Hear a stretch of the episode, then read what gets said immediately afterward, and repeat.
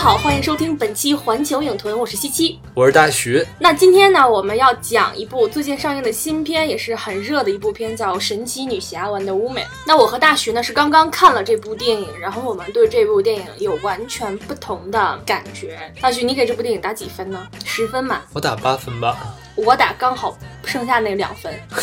这太过分了。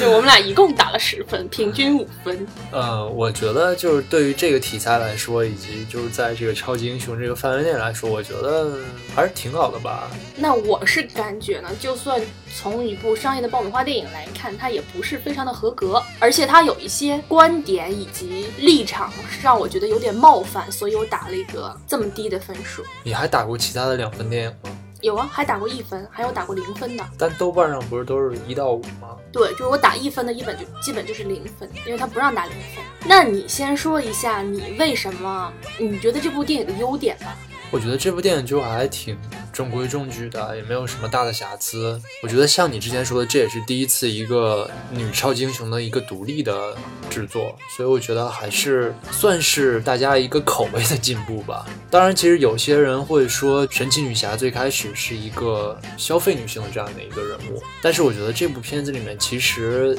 相当于把这种形象扭转了过来，就是很明显，这个角色最开始出现的时候是穿着一个像比基尼一样的那种东西，然后什么甩着小皮鞭，有很多性隐喻的东西。现在的话，它就已经不再是不单纯的是一种这种形象，而是它相当于是有了一个女性主义的包装。就是它现在这种出现，更像是比如说类似于 Beyonce 的那种存存在。但是啊，你你可以这么说，就是他把他的这个形象从漫画到电影的这个扭转，我是认可的。但是我并没有觉得他现在就是一个女性主义的形象，因为你看正在网络上大量充斥的，依旧是加朵的美貌与大长腿，就是大家讨论的还是这一个，而不是说这一个角色怎么怎么怎么样。嗯，这个角色他的个性我，我简直是我不是很认可，嗯所以我觉得他立住的不是这个人物，反正你给大家展现的还是他的美貌和大长腿的话，那我觉得就是对于女性主义这件这件事情，并没有什么太多的注意。你如果看到的依旧是脸和大长腿，和你看到的什么小皮鞭啊什么东西，没有那么大的差别。其实，但是我觉得，就即使你看漫威的话，比如说你看美队，看美队裸上身之类这种，其实也会有一些迷妹会去在社交网络上说“哎呀，好美啊”或者是怎样，我觉得很正常吧。你觉得就是既然可以消费男色，我们就可以互相消费的那种，我觉得是是吗可以互相消费的。就是这是这肯定是这种大片一个必不可少的一个点，不然他也不会找那个加朵来演嘛。她不是原来是什么以色列小姐嘛，哦，是这样她。是选美出身嘛，对，所以我觉得很明显，片方找她也是有他们的考虑。那你说，比如说超人为什么要找那个 Henry Cavill，然后美队为什么要找克里斯埃文斯？我觉得很明显，他们就是一定要找一个帅的、身材好的。当然，的确是这个片子，像你之前说的，确实有点像加朵的写真。对，就这部片子，我为什么觉得它作为一个普通的商业电影也不是及格的一个分数，是因为它的节奏让我兴奋不起来。这是我近两年第一次在电影院里有三次几乎要昏过去了，就是睡着了。就尤其是最后最激烈的那段打斗，我真的是强，就拿手撑着眼皮。呃，他跟战神的打斗是吗？对，啊，我那段是其实挺没劲的。我就它我个它人觉里得面挺有没劲三的段我差点睡着，对，但是前两段我已经不记得，因为我就是把那剧情我都快睡过去了。我我我很少这样，啊我不是一个说看电影无聊会睡 的人。它的节奏真的是太拖沓了，而且就是大篇幅的那种加朵的面部特写、慢动作的打斗戏，嗯。我觉得我看到的是一个两个多小时的 PPT。它作为一个大片来讲，它的节奏真的是不合格的。反正我没有睡着，但是我觉得他的节奏还是可以，我个人觉得还是可以的。是因为你是被女色吸引了吧？没有，我觉得我不太吃加总那一套，我也不太吃。但是我觉得 看了这个看了片子之后，会对他有一些改观嘛，因为之前我感觉更不吃他那一套，看了之后觉得他，呃，因为主要是还挺逗的，哦，而且我还有一个就是快睡了的原因是什么？就你知道结局，一点儿惊喜都没有，他一定会打死战神，他一定会胜利啊！我们要开始剧透了吗？我觉得到这儿还我们还不算剧透，因为就大家都知道，最后如果神奇女神被打死的话，那这片子拍个屁。但是还有其他的，嗯，OK，那到现在我们就开始剧透了。如果你还没看的话，也别去看了，不好看。没有没有那么严重了，我觉得还是可以去看你哎，就这么讲吧，你觉得和《银河护卫队》比，啊、嗯。和《银河护卫队二》比哪个好我我更喜欢《银河护卫队二》。 ？Me too。 OK，那我们既然进开始剧透的话，那我就开始说，就是因为这个派派的角色最后是死了的嘛，嗯，所以这个其实我没有想到，我也没有想到，而且我觉得他死毫无意义。怎么个没有意义就是我们先讲剧情嘛，因为他我对他的死有意见。 ？OK，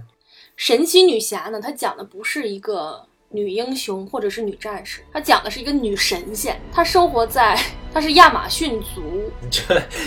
你这一句话已经把这个电影的悬念全都讲出来了，对我们讲剧情，反正也是剧透了呀。好吧？对，这是让我特别失望的一个点。我们接着讲，她是亚马逊亚马逊族，你觉得是神族还是就是普通的人族？它不是什么宙斯创造出来的吗？嗯，所以也是人，差不多算是人。对，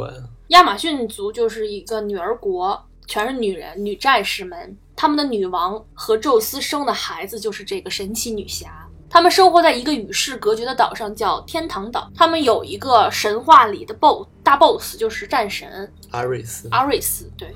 然后这个神奇女侠，她的命中注定嘛，宿命里面就是一个 God Killer，嗯，杀神者，就是她注定是要克这个战神的一个孩子。因为宙斯创造了人之后，战神发现人身上有很多邪恶的点，嗯所以他就是想除掉人类。对，这也是我很疑惑的一个点。战神到底是想挑起战争，让人类的丑恶嘴脸暴露在众神面前，就是让大家知道我是对的，我阿瑞斯阿瑞斯是对的，还是说就是想彻底消灭人类？他最开始想彻底消灭人类，然后但是被宙斯和亚马逊族他们一起阻止了嘛。然后所以他受伤了之后，他就选择重新报复的手段，就是他先让众神们发现人类有各种各样的缺点，所以他才精心谋划了这场世界大战。 然后就比如说一战是阿瑞斯谋划的这件事情，我也觉得，你觉得侮辱了那些一战里面牺牲的人们，对吗？哎，你怎么知道？这不很明显吗？就我觉得，而且这部片子结束的时候，他已经把阿瑞斯打死了。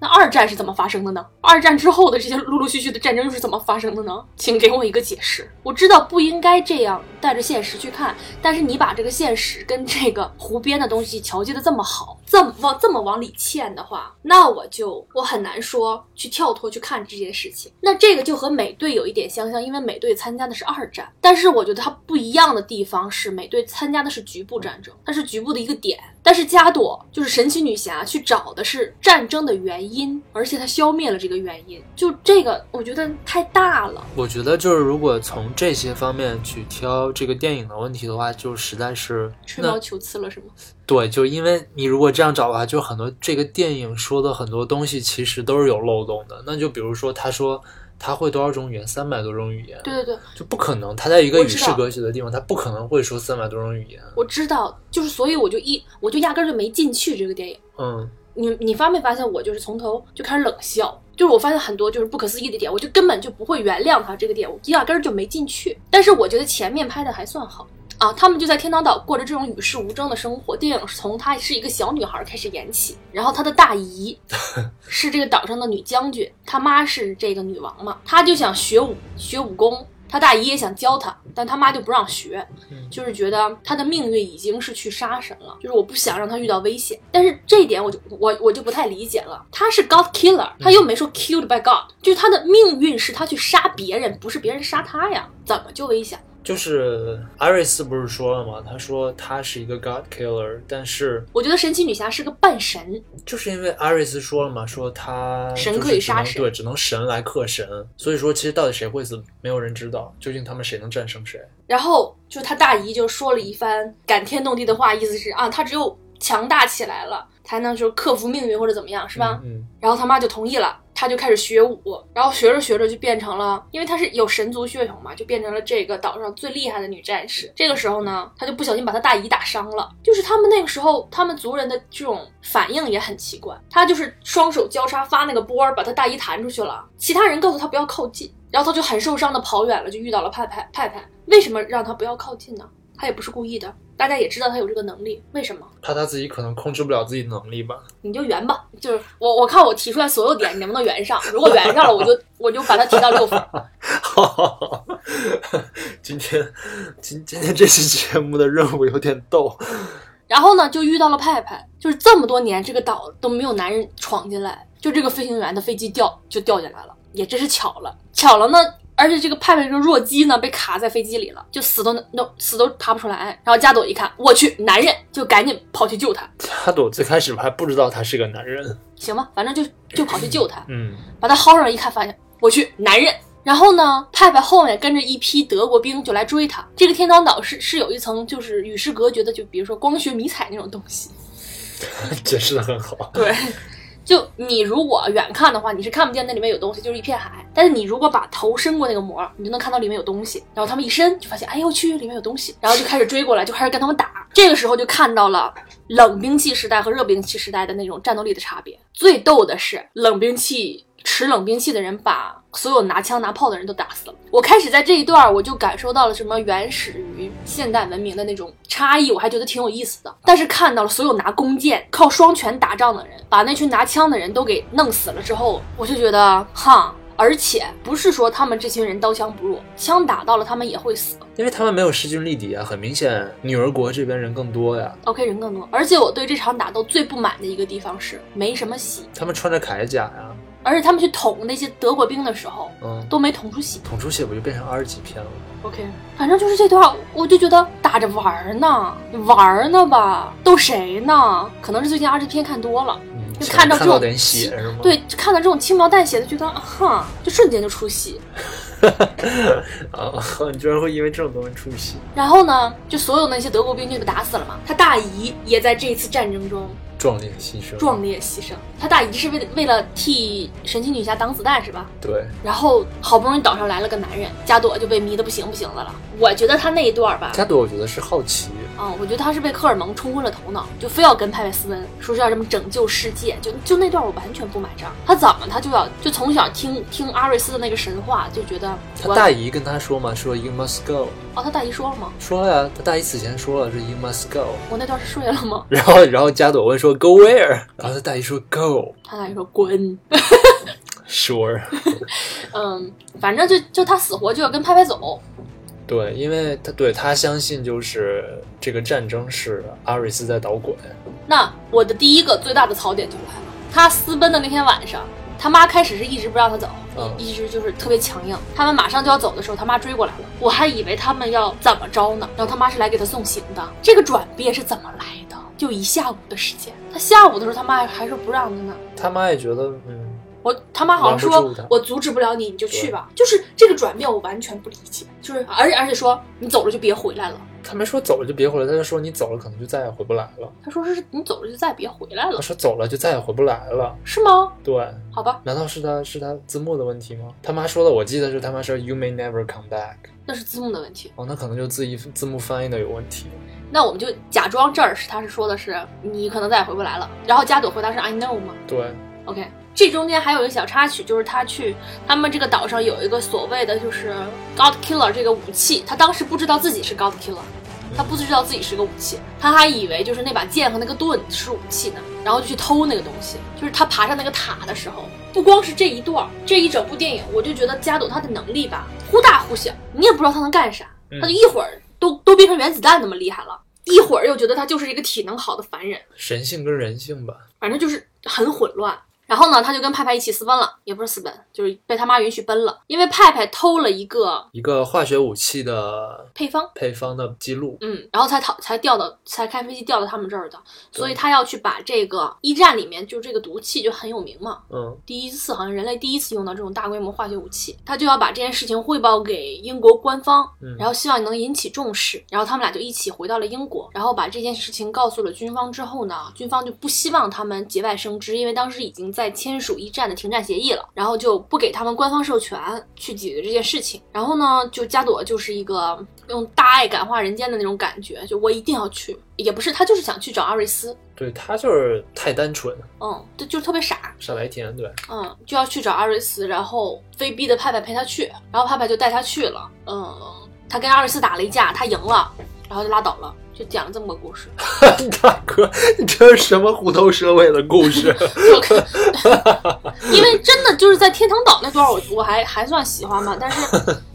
就后面就是讲了这这个故事啊。中间呢，就是他特别弱鸡，因为他是半神嘛，就是被被人家战神打的就哎呀满地找牙。然后后来派派就牺牲了自己，对，因为他们俩发生了一夜情，加斗一看，哎呀我男人死了，一下就爆痘了。对，一下就把战神怒打死了嗯，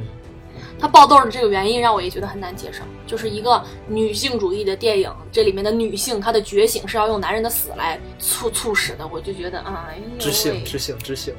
忘我我我我今天呢本来是想走知性风的，因为最近老被别人说语速太快呀，什么思维太跳跃呀，然后讲话像机关枪啊，突突突突突突啊，所以今天本来想装一下，但是没装住。今天你是想突突突， 结果好像变成了突 突突。今天我我本来给自己定的目标是优雅而知性的骂街，但是我尽量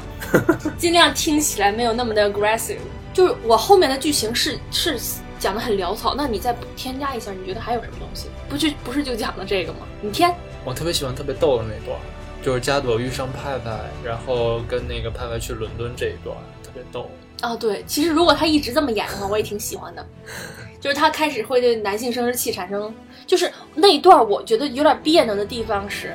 是可以说那段可那个笑话可以说是消费男性嘛。啊，对，就有一种咸鱼翻身的那种感觉，就是啊、我好不容易拍一个女性电影， 哎，我要笑话笑话你们，就是拿你们开开荤段子，就这个态度让我会觉得有一点点，就是我我我没说这个是错，我只是觉得有点怪，就好像是不是经常就是有一些很奇怪的人的思想，就是说女孩被强奸了是因为穿的太少，你怎么不强奸别人呢？就强奸你，肯定是你骚。就你看，就是这个理论吧。后来有一次新闻，就是一个男性被强奸了。嗯，然后就有一堆的以为自己是女权主义的人，就跑到那个新闻下面说：“哎呀，活该被强奸了，活该！”这种就肯定是你穿的少，就是那么骚，就是一看就想被人被别的女的强奸。这里面用的这个荤段子和我看这个新闻下面的这种评论呢，有就让我会有同样的感觉。我觉得还好吧。为什么？因为他我我记得加朵问的是，他说啊、你可以说是你男性群体的一个典型代表吗？然后他说啊、他说我是那个 above average，但是我觉得这个还好吧。就那可能是我他上纲他上不线是，我觉得他没有就是到那种挑逗那种程度，我觉得他只是一个很单纯的问题，就是是不是男性都长你这个样子，就是嗯，好吧，那我们就再讲下一个。我觉得在船上那段挺有意思的。对，在船上那段我也有意见，嗯，你说， 他俩就是他他俩开始说就是，比如说结婚了才能睡，你到底要不要跟我睡这这件事儿，嗯那那个还挺有意思的。嗯他们俩就聊聊到了繁殖、性和快感这些东西。然后加朵就说他看了十二本关于这个东西的书，然后最后的结论是在女性的这种快感之中，男性是没有必要存在的，也就是我不需要你男人。这个是很，我觉得是一种很极端的女权的表达。我是觉得女权的崛起并不需要通过否定男性这件事情来完成。但是我不知道加呃，我不知道就是他说的这套书的观点是不是代表这个电影的观点。我觉得是，我觉得是这部电影就是就是这个，因为女导演拍的嘛。我觉得但是，但是，就是虽然加朵当时是这样觉得的，我觉得电影到后面的话，其实他是掰过来的，就是神奇女侠当时是这种想法，但到后来她不是还是跟派派在一起睡了吗？你怎么知道他俩睡？哇塞，这种电影的隐喻，难道还要告诉你他们俩睡了吗？难道还要给你一个 A 片镜头吗？这才算他们俩真的睡了是吗？ 我觉得这有点要求过分。好吧，就反正关门那段是算算隐喻吧，算他俩睡了。 对啊，总之我觉得后面就是是掰过来了的。你就是觉得算他是一个成长的过程，是吧？对，就最开始他就完全不吃男人那套，他只是相当于对男性的身体有一点好好奇奇，仅此而已。然后还有就是在这个床上，其实很有意思的一点就是，他们俩是有一个倒错的一个关系，就是男性角色是处在那种娇羞的状态，哦，对，是吧？嗯， 而女性反而很很坦率，就很无所谓。嗯嗯对，这个很有意思。 就派派在这里面太娇羞了。啊、包括他前呃之前在洗澡的时候也是，他被偷看，也没偷看，就就就明目张胆的看。对 对，但是他很他很羞涩， 但是我觉得加朵看他就完全不带邪念的那种，对加朵就觉得嗯，像看一个模型，对，人看一体个模雕型塑，仅仅此而已。嗯然后到了伦敦就更有意思了，就是能看到明显的看到文化冲突，就是一个原始人和一个现代人的冲突。加朵就穿没怎么穿衣服嘛，就满街乱跑，对，然后老看到老老要把斗篷掀起来还是 对对，然后还说啊，说伦敦太丑了。啊！但是我我觉得那个时候的伦敦好漂亮啊，然后再就是他那个听到孩子的哭声，就说啊，baby，然后就奔了过去。嗯，要被那谁拽过去了。嗯，然后因为他穿着实在是太暴露，然后实在是太奇葩了，所以克里斯潘这个角色就带他去买衣服，他们去买衣服那段还挺逗的，整部电影为数不多的几个笑点吧，就是因为他挑衣服比较就是那一段也也算是能表达一点儿女权思想吧，就是她抛弃了那些女性化的衣服，就是挑了一些比较中性的。但是你觉得女性化是对女性的贬低吗？还是是对女性的那种刻板印象还是物化吗？就是会有这方面的负面的这种信息存在吗？是对两性都是束缚吧。就是你觉得就是什么性化、男性化或者女性化这两个词是束缚，不应该存在，是吗？不应该再存在了。就比如说，别人说你是女汉子，这个其实不就是一样的问题吗？就是说不够女性化。对，就我对这些就一直就有点困惑，我不知道该怎么去看待这个问题。因为很多人会拿这个来说，比如说说一些性少数群体的话，他们就会拿这个东西来说事儿。那不是说说男生娘啊，或者说女生女生一点儿没个女孩样，对，然后呢，因为加朵这个角色实在是，嗯，太美丽了，所以她穿什么都是很招眼。他们就给她戴了一副眼镜儿遮一遮。这里面有一个有一个段子，就是说派派的那个秘书就跟着他们那什么，嗯、然后，加朵就问他说：“哎，你是做什么的呀？”说：“哦，这是秘书。”嗯然后，但是他不明白秘书是什么，然后那个秘书就给他解释啊，就是就是他去哪儿我去哪儿，他干什么我就帮他干什么。然后加朵说啊，我们管这个叫奴隶。秘书说，Oh, I like her。我知道他是在这儿想强调一下，当时就是伦敦女性找不到很好的工作嘛，是吗？我觉得这更像在影射呀。影射什么？就我们其实都是奴隶啊，但是我们觉得啊，我们这个薪水还可以。哦，你带入到自己身上了是吗？对啊，不我觉得这是一个女权梗，就是在第一次工业革命刚开始那段时间嘛，嗯， 就是女性真的是社会地位很低，她没有办法同薪同酬，然后找不到很好的工作，就只能做一些秘书啊，这这些或者是很廉价的女工啊。我觉得是是这个梗，但是你不觉得这一段就贬低了贬低了助理这个职业吗？就是我不太明白，就他他他这么一放，就是想想说什么，就是是说每个人都要有各有自由自由意志，你就不能别人让你干什么你就干什么，你也不能从事这么卑贱的工作，是吗？就啊，你是你行，你女神，你你爱干嘛干嘛啊？就我们做这种工作，就就是 slave 了，是吗？我觉得你的点真的跟我好不一样。就是大家看到这儿会笑一下，但是笑完了之后，我会觉得就是就可能是我想的过多，过分解读这个问题，但是就是会让我反过翻儿来会觉得不舒服的一个点，我只是提一下而已。哦，然后其实这个，然后碰到了，我觉得是我觉得在这部电影里面最有意思的一个梗，就是 加朵拿着一把剑，然后一个盾牌，然后去过旋转门。过不去，就那个场景还挺好笑的。对，它是一个百米冲刺的姿态， 冲进了旋转门里面。然后旁边那些人都看呆了，对，啊然后呢，他们就是在，然后接下来他们在伦敦街头，呃，弄死了几个德国间谍之后，然后他们就去了这个英国的情报部门，然后打算把这个化学武器的药方，然后给情报部门的领导们。嗯，然后在这个过程当中，我们就其实能够发现，就是官僚主义的一些典型的一些东西。而且能看出来那时候女性是不允许参政的。对，不允许参政，就是他整个加朵一进入这个会堂，然后整个全都静了。就不是说不是说被她的美丽惊呆或者怎么样，是觉得我操嗯这怎么这怎么出来一个女人？对嗯，啊？是秘书好像提到了提了一嘴，我我当时可能是快睡了，就看了一眼，就是我们是怎怎样获得了投票权，还是怎样，还是我们没有投票权？他们应该那时候已经有投票权了。对，那个时候是欧洲妇女女权运动最惨烈的一段时间过后，他们刚刚获得了嗯投票权的那一个。嗯所以这里再推荐大家看一下那个，The suffrage。对《女权参政论》这部电影，就看一下通过斗争得来的女权是，就自己亲自上街抗议得来的这种女权是多么的不容易。然后这个盟军上校，也就是克里斯潘的这个角色，他就是说，因为我们有了这个东西，所以我们可以改变，有能力改变战争的走向。所以是不是就是可以在同时准备签停战协定的同时，也做第二手的准备？啊，他他是想就是说，嗯，这个东西太危险了，我们要嗯去销毁它。然而，就是官方的意思就是说，我们不能这样做，我们肯定首要任务还是放在停战协定上面嗯。所以，因为官方不支持他们去正面回击这个化工厂等等，所以他们决定自己去，嗯，带着加朵。然后就去小酒馆找了几个帮手，然后小酒馆里面这几个人呢，各自有自己特殊的能力，一个是相当于是翻译官，嗯然后一个是狙击手，那狙击手是史霸演，《猜火车》里那个史霸，对，他他他是在这里面也是操这一口苏格兰口音，而且他穿的苏格兰裙，穿的是苏苏格兰传统服装。对，然后这个翻译官挺逗，他应该是会好几门语言，然后就跟加朵在那儿斗语言，嗯，嗯，然后好没好像说了一段中文，我那段中文是对着完中全文，没有听懂。 对我是对着中文字幕看的，就突然看到了，我还会说中文呢，我一看哪儿哪儿哪儿，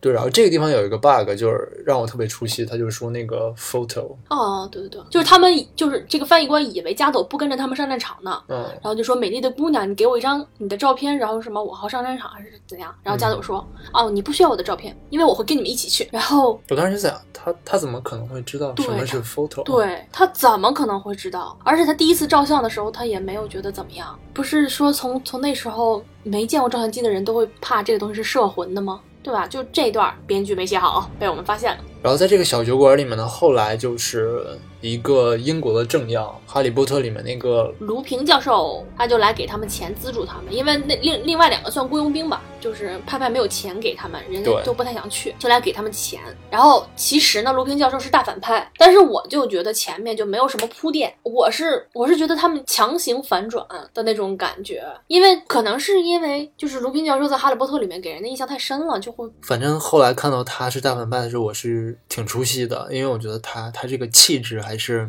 尤其是他在盔甲里面的时候，我特别受不了。就是气质很弱鸡，一看就不能打。对，他们出发了之后呢，就去找到了一个印第安人。那印第安人相当于走私商，然后既卖东西给英国军队，也卖东西给德国军队。那这我就有一个问题了：这印第安人为什么后来义无反顾的跟着他们在一起，然后变成他们那一波的？他不是一个两面就是没没有站哪一方，就是两面生意都做的一个人吗？他是一个商人啊，是哪一个点触动了他，觉得他们是正义的一方，就跟他们走了呢？他应该还是有自己的正义感、正义的判断吧，这个无所谓吧。你有点过度挑剔了，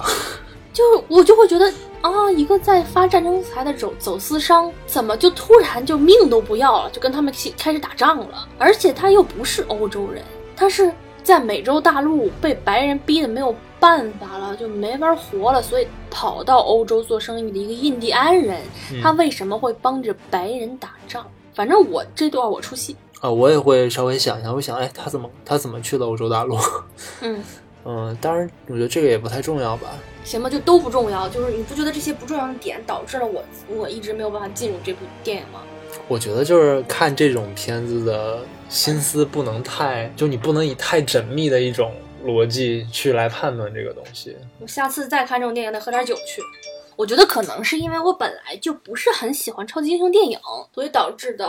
我额外的挑刺吧。但是你觉不觉得我我挑的，你不能说我挑的没有道理，对，我觉得你们挑的不能说没有道理，只是在这个框架内有点过分，这也不能说过分吧，只能说就是要求比较高。然后这几个人就一起组队跑到了一个战壕里，就上前线了。这个时候，他就突然听到有人说啊，那边有个村子，里面还有老人和小孩儿，还是怎么样？他们没有食物，没有什么的。然后一种个人英雄主义勃然而发，他就要单枪匹马的救那些人，不管主线就是主要任务。我就是不喜欢这种个人英雄主义，我就是不喜欢这种不顾大局非要去干什么这种事情，我就是不喜欢没脑子。我觉得是在他的这种理解范围内，在他的三观这个限定的范围内，他是没有办法理解那些的。他不懂什么叫大局观，他只知道现实当中就是这些人我需要去救，他不知道就是什么呃舍小求大之类这种，他可能并不懂。那就是傻呗，但他就是个挺傻的角色呀、对就是嗯你，我觉得他那种智商可能不是说智商，就是说他处理社会事务的这些能力，可能也就是个小孩儿的，我觉得这就是智商。这应该算是情商吧。我觉得他的逻辑能力也有问题。反正他们就去救那个村子了嘛，然后就在这上演了一个一人独挡千军万马的一个一场戏份儿。嗯，他拿着那个盾的和他那个手环就抵挡了所有的子弹，然后其他人在他的掩护下就冲了过去，就牛逼坏了，你知道吗？就一个人在战场上顶着个盾，就枪就只能射在那个盾上，就他露在外面的胳膊腿儿都打不着，打到了，但是他的腿儿跟胳膊全都有那个东西护着。他的大腿是没有的，他开始是站着，大腿是露着的。后来是是后来蹲下护了住了，对。我觉得你以后就不要看超级英雄电影了， 就是你看的全都是 bug 对，就好像是就是哦嗯挑刺儿的一个过程，对我来说。啊、你看着可能就会很痛苦，就一直出戏。就压根儿没进去，我一般会就是看什么电影会是一个什么模式，真厉害。练完，嗯，俩俩俩俩，反正就是哎，就那一段，我真的是有点儿。我觉得这种感觉呢，就他开始会给你描绘一个比较真实的战争场景，然后我觉得我看到的是真的，包括他的那个伤员呢，血丝呼啦的弹下去什么的，然后突然给我插了个动动画片儿的那种感觉，就是这也是让我就是有点心里不适的那种，我觉得是是我有点心里不适的原因，嗯，也不光是因为我不接受超级英雄电影，就其他的超级英雄电影，就金刚狼什么的，我也挺喜欢的，但是就是就这个真的就好像，嗯，一个纪录片儿加一个动画片儿剪在一起的那种感觉，你说是不是有不适感吧？你这有心心理适应能力是有多强？就这他真的就是加朵在这里面的所有的打斗场景，全部都是慢动作，而且是没什么特效的慢动作。有特效啊，就是它是还是物理系打斗，然后就有一种在看 PPT 的感觉，PPT 翻页，然后要么就是看动画片儿的感觉，然后就哇、就打斗场景也不激烈，我在看什么？就这种感觉。我觉得最帅的一段儿是他变成一颗原子弹，把那个钟楼炸了那个。对，那种那个有种金刚芭比的感觉，对，但是我就前面就说嘛，他的战斗力到底是多少？这一会儿高一会儿低，一会儿能把钟楼炸了，一会儿又觉得有点束手无策的这种感觉。然后让我还觉得一个特别不真实的感觉，就是他们把这个小镇打下来之后嘛，然后晚上就开始唱歌跳舞了，喝嗯酒，还还能搞个一夜情、谈个恋爱什么的。就 Are you kidding me？为什么？那应该怎样？就不应该很累吗？我们明天还有什么任务？就很严肃吗？就真的好儿戏啊！但我觉得他整个会把战争特别儿戏化。他把一个一战这个决定性胜利的，已经都归功于神奇女侠了，这能有多严肃啊？对，所以我就觉得我替一战牺牲的那些战士们感到被冒犯，虽然我我也没有什么立场替他们被冒犯。后面就是第二天，他们是说要去参加那个舞会吧？对，去参加那个德国将军办的舞会，对，因为那个那个将军就是跟这个化学武器的那个发明家走得很近，对了，那个化学家叫叫毒药博士，也叫好像姓丸，叫丸博士，翻译是那么翻译的。对，我很喜欢他，为因什为么他会让我那你觉得可怜？我觉得真实，为什么？就是同样，我觉得神奇女侠和她处同样处于一个癫狂的状态，嗯一个是对这种毒药啊、这种毒气特别癫狂，一个嗯是对正义特别癫狂，嗯，你觉得为邪恶癫狂的，你可以理解。因为它是一个，它是一个实实在在的物件儿，毒气嘛。我不不好说，反正我我就是更喜欢毒药博士，就他真的还挺可怜的， 而且啊而且其实毒药博士他干了那么多坏事儿，最后阿瑞斯在挑战加就是神奇女侠的时候说：“你把他杀了，他干了那么多坏事儿，你把他杀了，你就是我这帮的了。”然后最后神奇女侠决定用用爱原谅了他。我觉得这个逻辑不太成立。你把坏人杀了，并不代表你变成了另外一个坏人。那他凭什么可以把那个德国将军杀了，不能杀他呢？不能杀这毒药博士呢？因为他以为那个德国将军是阿瑞斯本人。那他是不是错杀了呢？那是不是已经让他站在了阿瑞斯这一边了呢？是啊，其实我觉得算是啊。就是最后那段突然就开始升华升立场，我不能杀他，我要用爱感化这个世界，就就有有点烦吧。嗯，我觉得就是一般我这种超级英雄电影都是上升这种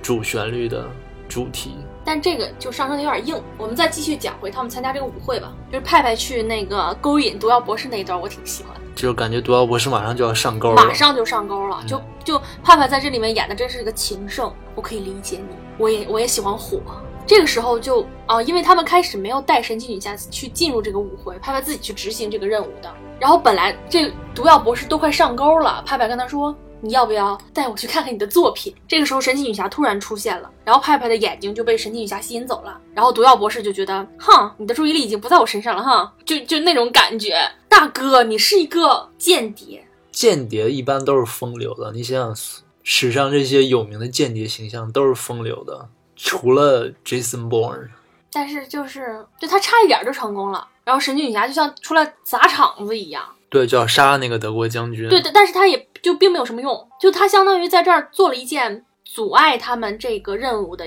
一件事情，因为他进入那个舞会真的就是没干什么，反而让派派更加有可能成功的这个计划失败了。我觉得这更像是一个孩子，然后成长成为一个成人的过程。你觉得他最后有成长吗？他是有成长的吧？就是他不会把一些东西看得那么单纯了。哎，我也不知道我为什么会被吸引去看这部电影。我我之前就是，就算她是一个女性的身，就是超级英雄角色，我也觉得我就是因为我太讨厌 超超级英雄电影了。而且就是单个儿的，我特别讨厌单个儿的。如果一群的，我还勉强可以接受，就是团队协作那种勉强可以接受。但是后来我就听听有人说，就看影评嘛，先先看了点映场的人影评说这是一部战争片，然后我觉得哎有意思了，看一下吧。然后最后看了这么个玩意儿。那我们再继续回到剧情，就是他们参加完舞会，就基本就是就去执行最后一个任务了嘛。就我就那段基本快睡着了，你给大家讲一下吧。就是反正乱七八糟的，我我都我真的是快睡了。我觉得那段儿也没什么，基本上就是神奇女侠跟阿瑞斯他们宙斯的两个子嗣之间的大战，基本上就是这样。然后再就是派派舍己为人，牺牲自己。把装满了毒气的飞机给炸了的这样一个过程，然后其实我觉得在这里面是呃，加朵扮演的这个神奇女侠觉醒的一个过程，就是她发现她以为是阿尔斯的那个人并不是阿瑞斯，然后她再就是有一个顿悟，就是说人类虽然是。阿瑞斯口中所说的所有邪恶的一个集合体，但是人类身上也有其他闪光的点，比如说爱，对，比如说爱，嗯，还有一些其他的东西。然后我觉得其实确实是啊，就是这就是人性比较有意思的地方。就是我在最后一段，我有两个草药图。第一，大反派他的打斗场景以及他的那些能力，抄袭万磁王，还有点像钢铁侠，他把附近的金属都吸过来，吸到自己的身上，变成一些武器啊什么的。那一段真的太像万磁王了，但是他他的这个整个人的气场跟法沙又差了十万八千里。反正我看卢平教授的时候是挺难受、挺不舒服的，感觉好像他很不适合这个角色。呃，然后再就是他这段打斗就跟就是不太超人不太精彩那那两集很像，就没什么意思。其实就是我看这这段其实是觉得最没劲的。就是打的真的是不太精彩，就是想象力有点匮乏。然后还有一个就是他们打着打着竟然还能抽空谈个恋爱，反正这个我觉得这个 Patty Jenkins 他应该也没有什么指导大片的经验，嗯，我觉得第一次能拍成这样也算还不错吧。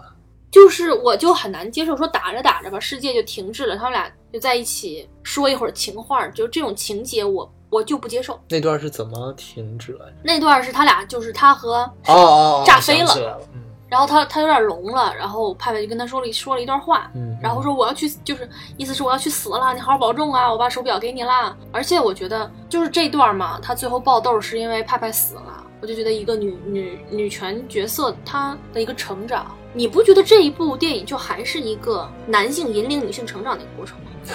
我觉得这有点过度解读了。但是我看到的就是这个呀，他们，而且他最后成长起来也没有很坚强，就是他不是一个会让人觉得女性偶像的这样一个角色，不是，他只是战斗力很强，他是什么呢？我觉得一个女权主义角色是这样，她可以作为你生活中的一个偶像，一个你向她比肩、跟她学习的一个偶像，她不是，这就很有问题。我我不认可这种是女权，而且我去看之前，好多女生就是说，哎呀，哦，快被加朵掰弯了，就那种感觉，就啊，加朵帅爆了，就你们真的能被这种东西掰弯吗？为一个傻子，战斗力强就能被掰弯吗？我觉得作为一个女权角色，她应该有的一极大特点，坚强， 我不是很理解为什么这个角色会被冠以女权角色就是大家都这么聊，所以我也不是特别理解，哦，那我觉得就，我觉得我就我们说我们的理解就好了。就我就是觉得她不不是女权角色，片方肯定是想往女性主义上靠的，因为这毕竟是一个大趋势。嗯那好莱坞现在也吃这套，我觉得呢，这个不重要，就是我觉得重要的就是她是一个女性超级英雄，独挑大梁，我觉得可以了。对我觉得它的意义是在片外的。对，我再说一下，我觉得女权就是女权主义角色，它应该有的特点，然后来论证。我觉得神奇女侠不是一个女权主义角色。第一，我刚才说了坚强，有主见。但我觉得这两点满足了已经。第三点呢，就是要有智慧，她要是明智的，这才是作为一个女性偶像的一个因素，而且她得是人。 对，她是神的这一点确实是，就整个已经把她的这种塑造的这个形象，其实已经给毁掉了。对，就是有什么用吗？就就神多的是啊，雅典娜也在，就这么多年，为什么额外塑造出一个能打的女神，就是一个女性偶像的角色？不是，她能打又怎样？我能变得那么能打，我能通过我的努力变得那么能打吗？不能，我变得那么能打，对我的生活有什么用吗？没有，没有用。反正这是这是我起码的一个观点，就是观观感。第一，我不认可这是一个女权电影。有，因为有太多的人说这是一个女权的电影，就是我作为一个女权主义者、平权主义者，这账我不认。当然也有人认啊，就是我可能是就是平权这还分很多种嘛。如果、啊、导演是带着女权主义这种拍的，那我只能说他跑偏了。而且我真的觉得他是带着这个拍的，因为有太多的女性对于女权这个东西理解的有偏差。反正我最开始是没有抱着这是一个女权片子的这样一个前提条件去看的，所以说我可能对这个槽点，就我觉得还好。那第二个我想吐槽的一个特别重要的一个原因就是，我真的觉得他侮辱了战争。对，我觉得这是一个问题。我是觉得他表达了一个错误的战争史观。对，我觉得确实是有这个问题。就如果一个孩子不去看历史，他只看这种大片的话，他会形成一个什么样的历史观？像这样的人都是傻的呀。 OK 当然，其实我确实觉得，就是这种漫画的，尤其这种漫画，然后把一些我们真实历史加进去，对对对，然后瞎瞎掺和进吧去，然后再掺和一些神话什么的。啊，就有一种戏说乾隆的感觉。对，然后就包括比如说什么漫威会把那个北欧神话掺进去，然后 DC 这就把希腊神话给掺进去了。这哎，但是我觉得他掺神话你怎么掺无所谓，因为那个起码对你可以编是超神的东西就无所谓。嗯但是你你把一个一战啊是人类打的最惨烈的战争之一，因为那时候刚刚产生这种热兵器，大家还不知道应该怎么打仗，就是战争真的不是这样。而且我觉得他最后表达的观点也是错的，爱是可以战胜这个世界上的一切的。你知道让我瞬间想到了一件什么事情吗？嗯，就是在巴黎去年遭受了那个恐怖袭击之后，法国的街头就有一个小孩问他爸爸说：“爸爸，我们怎么办呢？”爸爸说：“他们没关系，他们他们有有枪有什么的，我们有爱和玫瑰花。”然后大家哇感动感动炸了，就网网络传一片传播，哇，巴黎人民太太棒了。请问爱和玫瑰花能解决什么问题？爱不能结束战争。就是你们如果把战争这么儿戏化的话，那开始战争它的去挑起战争这个代价就太小，而且你一边在中东搞那些烂糟的东西，你一边在这这面传播爱可以结束战争，我觉得爱不能结束战争，但爱可以避免战争，爱不能避免战争。爱可以。你又白左了是吧？不是， 你你是 你难道要把说什么那个？你觉得战争是恨挑起的吗？如果战争不是恨挑起的，爱就不能解决战争。战争是利益挑起的，那为什么爱能解决战争？不是爱能平平均这个利益吗？博爱，不是？我觉得呢是是这样，就是说你在困境当中的人是需要这个东西的，就你说的也对，爱是可以挑起战争的。其实，嗯，就比如说那个哦，特洛伊战争，特洛伊战争，不就是因为爱挑起的吗那是因为嫉妒挑起的。 ？Still，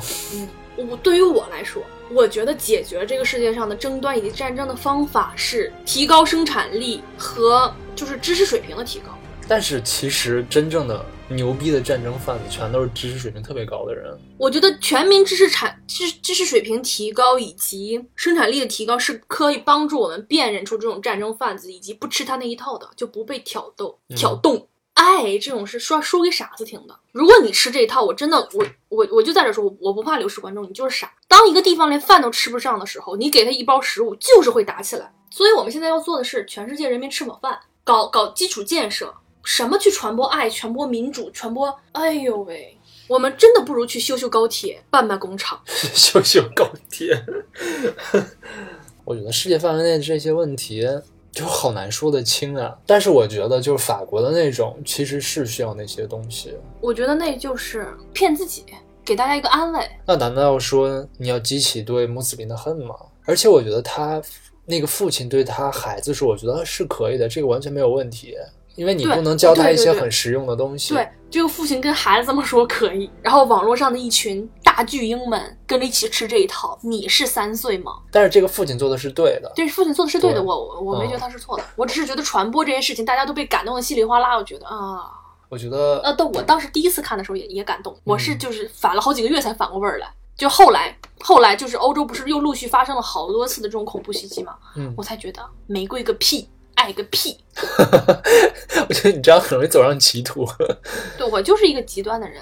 但我觉得确实只有 这个回到这个电影，就是这个电影其实确实这个战争观是不严肃的。其实我觉得什么时候我们可以对战争观不严，就战争不严肃，是因为就是是人类彻底没有战争的时候，那是不可能的，有可能。我是对这个充满希望的，虽然我是一个偏激的人，但是嗯我是你这又左了，你一会儿又左，一会儿又，到底想怎样？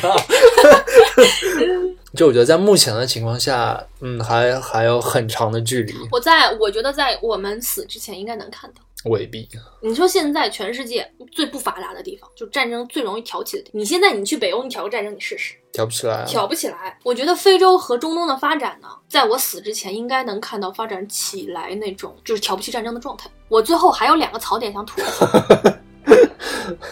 我已经记在本儿上了，我就 继续我不说让我 难受。啊，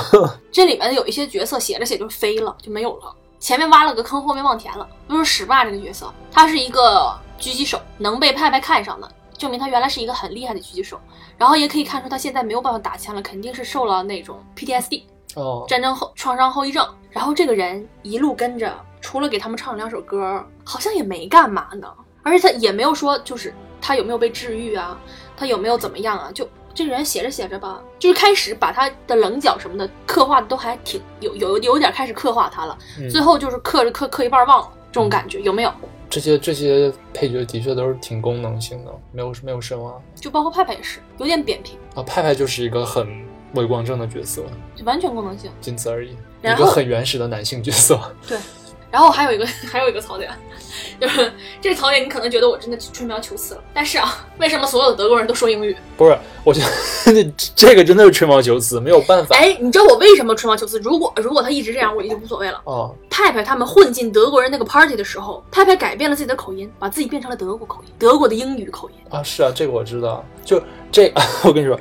这个你不能讲的太多。你你看，你看 Silence 了吗？他们是不是什么葡萄牙籍的，对吗？啊，对对，他但们说的是德英语对对对对，是说的带葡萄牙味儿的英语，那你这个要怎么说啊？就我觉得就这是他个没为有办法。他为什么要就是进进入那个 party，刻意改变了一下自己的口音，把自己这个就我觉得哈，如果是你我就是如果就是如一如果个他适宜性的电影语言，我觉得哦、就是我我我是这么觉得，如果他要是就整个摄入摄入英语背景，哦我可以接受，嗯但是那你就别进入那个 party 的时候刻意的变一下口音了，你又没变成德语，你只是变成了德国味儿的英语，就是会让我觉得啊，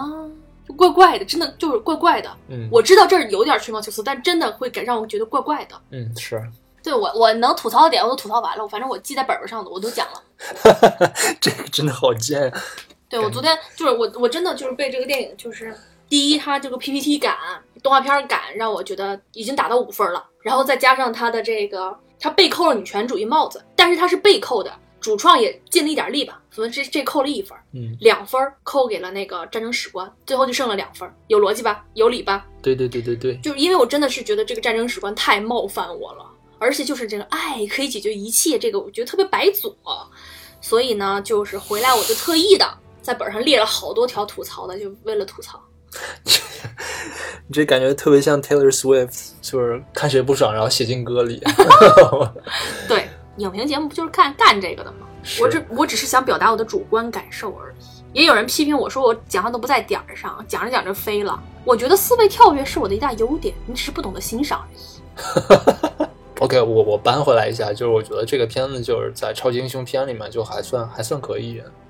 哦，对，我有一点忘了讲，就是我想跟大家讲一下我为什么不喜欢超级英雄电影。超级英雄是怎么诞生的呢？是美国大萧条的那个时候，大家都觉得生活没有什么希望，然后就把这些的把生活的希望啊什么的就寄托在一些个人身上，就是嗯有英雄能来拯救我们。嗯，我觉得在我们现在这个时代啊，没有必要再出现超级英雄，而且我不觉得一个超级英雄能解决任何问题。那这部电影也表现了他一个超级英雄，他解决了一战。就是我可能是现在已经过了，我今天还在想，如果我再小个几岁，我现在可能二十刚出头的时候，我看这部电影应该还是觉得挺燃的。但是现在可能是就是太现实了吧，就是我真的不相信一个人的力量能解决什么问题。而且我就不太明白为什么美国人老拍超级英雄电影，他们是一个那么注重团结，就是团队合作的这样一个社会，然后他们老拍超级英雄电影，不啊，我觉得美国不是，美国是一个非常个人主义的社会。但是他们在工作中以及这种协他们协调性和和和团队合作很很好。对他们市场相对来说，西方都比我们要好，但是在西方这个体系内的话，美国还是相对个人的。但是你在任何的这种配合之中，它它不会出现各种英英英雄主义，而且就比如说在这部电影里表现的，就是它就是团队已经说好的一件事情，它就是不遵守啊。我觉得这个就是，就我觉得你把戏说看得严肃了，其实对，就是对就是我就是想说，我为什么讨厌个人英雄主义？嗯就你就说啊，这部片子在所有的个人英雄主义电影里面还算不错，但是我就是这个整个类别我都讨厌，嗯，但是然后里面又没有我可以消费的男色，你不是很喜欢拍板吗？不就是啊？对我喜欢颓丧版的，像《赴汤蹈火》里那种胡子拉碴儿，然后丧了吧唧，看着挺老的那种拍拍，我不太喜欢这种的，我特别喜欢颓丧气质的男神。OK，我就是所有能吐槽都吐完了， OK，那我们今天这个吐槽就吐的差不多了吐。槽大会，对对，我也并没有装到最后，并没有优雅的吐槽到最后。啊，差不多得 了。嗯，如果大家喜欢我们的节目呢，欢迎大家订阅，然后也欢迎大家去微博关注我们环球影城。呃，那这期节目就到这里结束了，下期再见，我是大徐。 Yes, 拜 love, 拜。 love changes everything, brings you glory, brings you shame.